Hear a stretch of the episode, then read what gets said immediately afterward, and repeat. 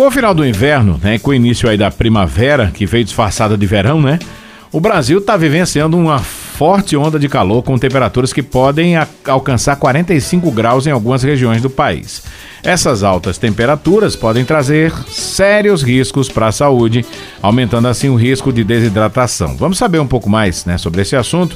Quem está conversando com a gente hoje aqui no nosso vídeo de saúde é o coordenador do curso de nutrição da Uninasal, é o Dr. Jefferson Arruda. Dr. Jefferson, bom dia. Seja bem-vindo aqui ao nosso vídeo de saúde. Bom dia, muito obrigado. Prazer estar aqui.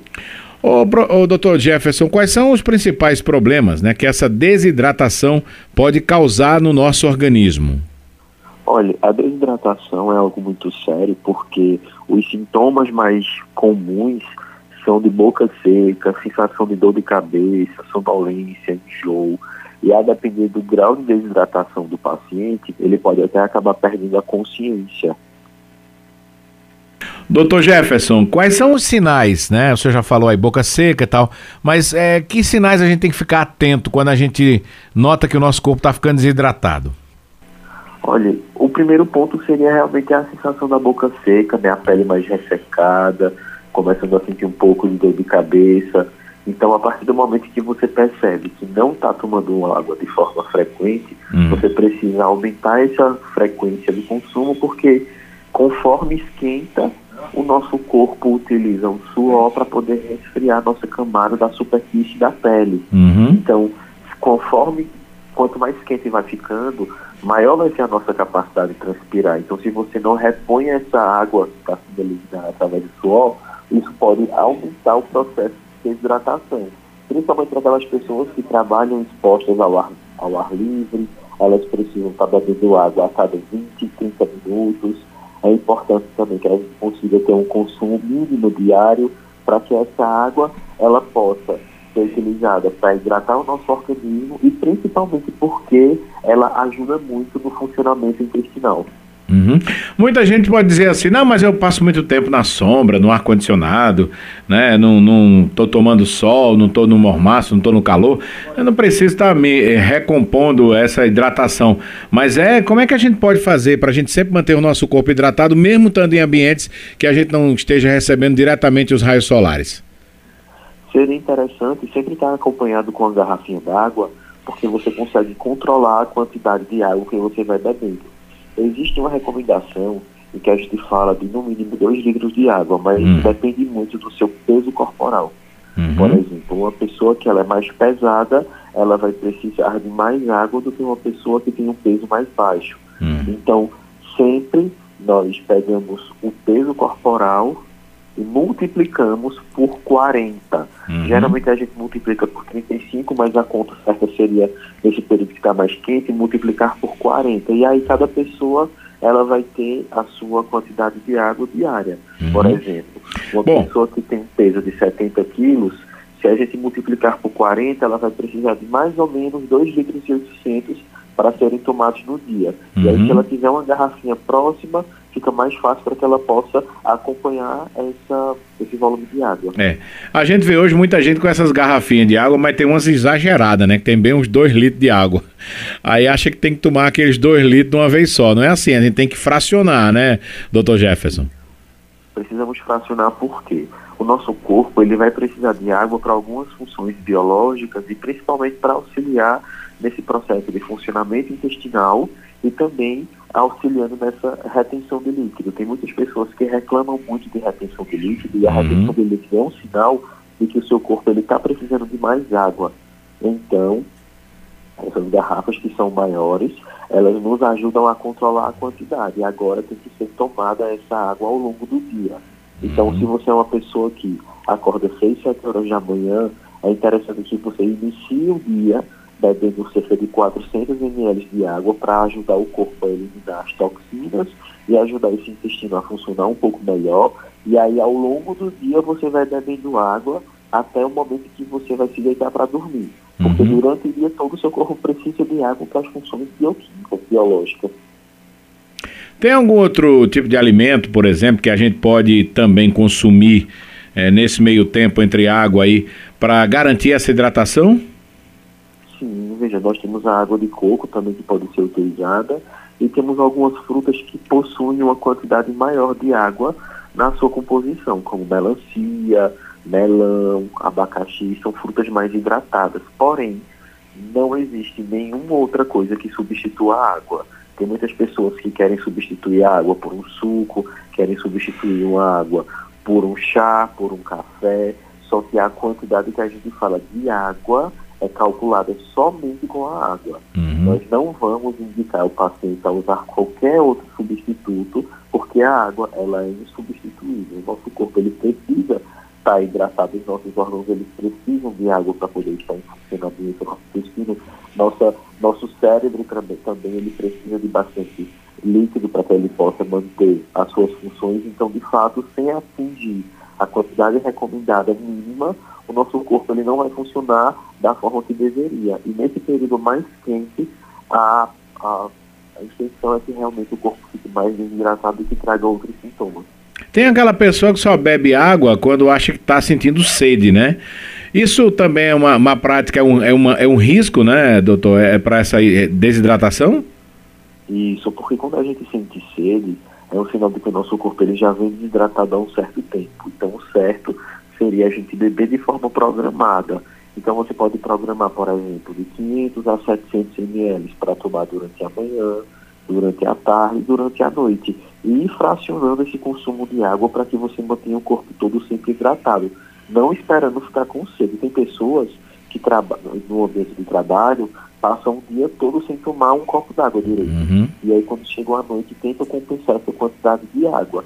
E nem sempre você vai conseguir compensar essa quantidade de água e fazer com que o seu corpo recupere aquela hidratação que foi é, feita durante a tarde. Então, a intenção é realmente você beber água durante o dia todo. Se a gente no dia normal, né, só no trabalho ou caminhando, precisa dessa hidratação, pessoas que estão praticando atividade física, então, devem redobrar essa hidratação nesse período? Sim, principalmente porque a atividade física faz com que o nosso corpo produza calor. Então, as células, o processo de contração muscular, ele resulta nessa liberação de calor que eleva a nossa temperatura corporal. Então, se você vai se submeter a um exercício físico no horário de 10 da manhã às 4 da tarde, você precisa estar em um ambiente em que tenha a presença de ventiladores ou que seja um ambiente bem ventilado e que principalmente não esteja exposto ao sol para evitar que essa temperatura se eleve ao ponto em que você desidrate mais rápido. Então, é, independente da atividade física, a recomendação é ter uma média de 200 a 500 ml de água 30 minutos antes. A cada 15 minutos de atividade física, fazer um consumo de 200 ml de água.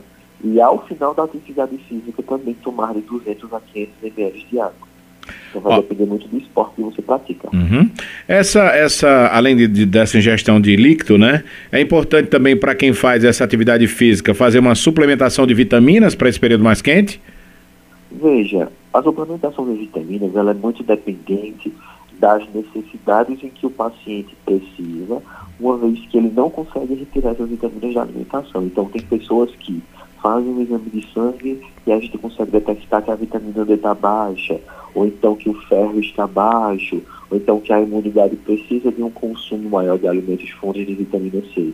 Nós tentamos sempre indicar que as pessoas comam o máximo de alimentos possíveis, alimentos saudáveis, frutas, legumes, verduras, raízes, porque são alimentos, completos. Além de uma diversidade de vitaminas e minerais, nós vamos ter também as fibras, que são estruturas dos alimentos, é partes dos alimentos que fazem bem para as células do intestino, ajudam a absorver melhor esses nutrientes, ajudam a baixar o colesterol, ajudam a baixar a glicose. Então, é importante a gente pensar sempre nesse consumo o mais saudável possível para poder ter essa ingestão de vitaminas e minerais. E uhum. a partir do momento que o paciente não consegue, por qualquer motivo que seja, retirar alguma vitamina específica da alimentação, nós fazemos uma consulta para que a gente possa suplementar de forma orientada a vitamina que o corpo do paciente precisa. Certo. Tem uma pergunta aqui do, do Edilânio, é lá da cidade de São Joaquim, ele está dizendo, ô Rony, por favor, pergunte ao doutor, gostaria de saber se água gelada, nesse tempo muito quente, pode fazer mal Deve ser assim, né? Tá no sol e tomar uma água muito gelada, por exemplo. Não, nesse caso, a, água mais fria vai auxiliar o processo né, de, de controle da temperatura corporal por conta da termorregulação. Então, a tendência é que você consiga beber, né, geralmente, a depender do ambiente que você esteja, uma quantidade de água que seja suficiente para hidratar o seu corpo. E aí, quanto mais fria a temperatura tiver, mais fácil fica para que o corpo consiga baixar a temperatura. Agora, é claro, o corpo ele não vai conseguir baixar uma temperatura muito elevada com o consumo de um copo d'água, por exemplo. Ele, de fato, vai ajudar a resfriar o organismo. Uhum. O Douglas, né? O Douglas gosta de correr, de fazer caminhada, ele está perguntando aqui. Castanha da Índia em cápsulas faz bem? Tomo duas vezes ao dia e bebo 3 litros de água, doutor. Veja, a castanha da Índia é um produto que ele precisa de indicação porque ele tem uma participação muito interessante no, no, no sistema circulatório do paciente. Então a gente precisa avaliar direitinho a indicação, né, porque o paciente está tomando, precisamos avaliar em quanto tempo o paciente está tomando e qual é a quantidade de miligramas dessa castanha, para poder saber se de fato ela não vai se tornar prejudicial. Uhum. Alimentação, né? A gente sabe que o, o, nordestino principalmente gosta de uma alimentação pesada, né? Uma, uma rabada, uma buchada, coisa dessa natureza, né, né doutor Jefferson? É, isso nesse calor é, que, vem, que a gente vem sentindo ultimamente, também excessivo, essa alimentação pesada, ela prejudica, ela pode facilitar também essa desidratação? Veja, o que acontece? Alimentos que são mais ricos em sódio ou que apresentam uma grande quantidade de temperos industrializados e principalmente de sal, eles vão fazer com que o nosso corpo dependa de uma quantidade maior de líquido, que é para poder fazer né, a eliminação dessas partículas de sódio e desses compostos químicos dos temperos industrializados. O fato da gente fazer uma refeição mais pesada, né, uma alimentação com uma carne muito gordurosa, uma alimentação muito rica em massas, muitas vezes pode fazer com que o nosso trânsito intestinal, né, a velocidade da digestão, ela fique mais lenta. Então, esse processo pós-digestivo, em algumas pessoas, ele dá uma sonolência, ele dá uma moleza, um cansaço. Então, a é importante a gente orientar aqui, depois da refeição, se dê um intervalo de no mínimo 30 minutos para fazer um consumo de água, que é para essa água, junto ao alimento, não atrapalhar a digestão. Ok, doutor Jefferson Arruda, muito obrigado é, pela participação com a gente aqui no nosso vídeo de saúde e até uma próxima oportunidade. Eu que agradeço o convite. Muito obrigado e um ótimo dia. Nós conversamos hoje aqui no Vida Saúde com o coordenador do curso de nutrição da Uninasal Caruaru, Dr. Jefferson Arruda, falando, né, sobre a, a, desidratação, a importância da gente tomar água nesse período mais quente, né, nessas ondas de calores que a gente está vivenciando agora.